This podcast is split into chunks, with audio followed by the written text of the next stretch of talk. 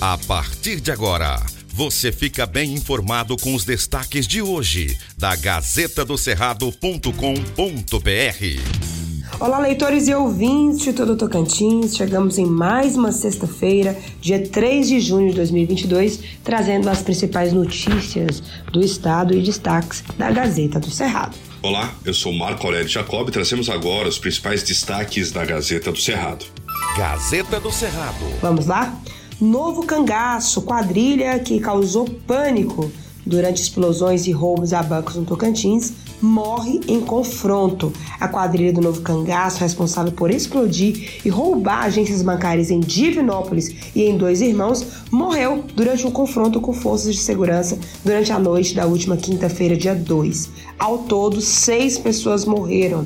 Segundo as informações da Polícia Civil, com apoio da Polícia Federal, PM e Polícia Rodoviária Federal, equipes ficaram de tocaia e os criminosos foram localizados no Matagal, às margens da TO 342 em Miranorte. Ainda conforme a polícia, ao tentar abordar os criminosos, os militares foram recebidos a tiros e as equipes revidaram no momento em que houve um tiroteio. A polícia disse que também o líder do grupo criminoso morava em Palmas, alguns moravam em Paraíso do Tocantins, um de Goiânia e outro do Maranhão.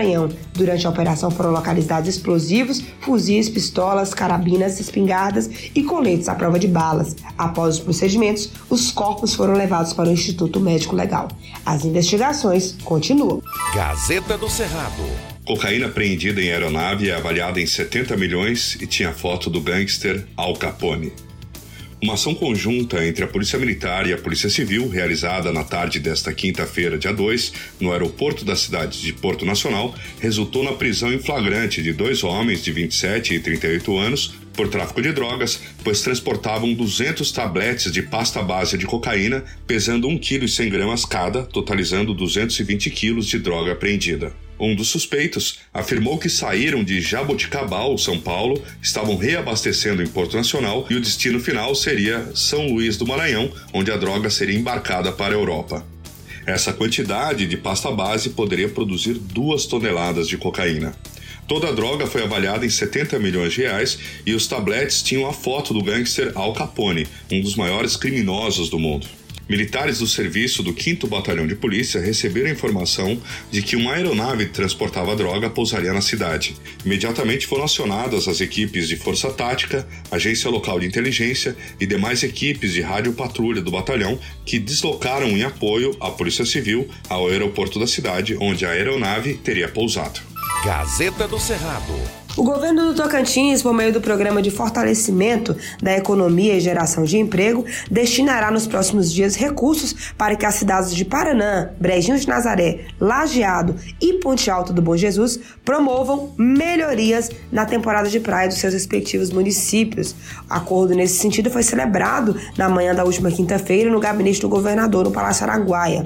Para o secretário de Cultura e Turismo, esse filho, esse programa dá autonomia aos municípios investirem também no turismo. O programa de fortalecimento da economia e geração de emprego vem garantindo aos 139 municípios do Tocantins recursos para as obras na educação, saúde e infraestrutura, além de ações para o turismo. Serão destinados ao todo 2 milhões para cada cidade. A liberação da segunda parcela está programada para ocorrer na próxima semana. Os tocantinenses já estão aí ansiosos, aguardando, após a pandemia, né, o retorno das temporadas de praia.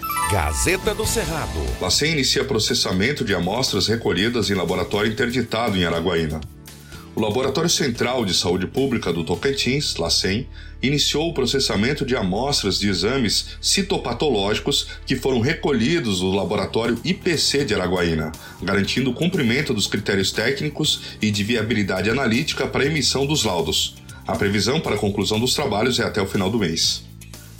Este é o início dos trabalhos para a liberação dos resultados dos exames com laudo. As amostras foram recolhidas após intervenção da Vigilância Sanitária na IPC Laboratórios Eireli, o que ocasionou a rescisão contratual da Secretaria de Estado da Saúde com a empresa. O laboratório catalogou 2.762 amostras de exames citopatológicos, rastreamento do câncer do colo de útero, exame preventivo, e a previsão é avaliar todas as amostras individualmente para entrega dos resultados que os pacientes aguardavam até para o início do tratamento.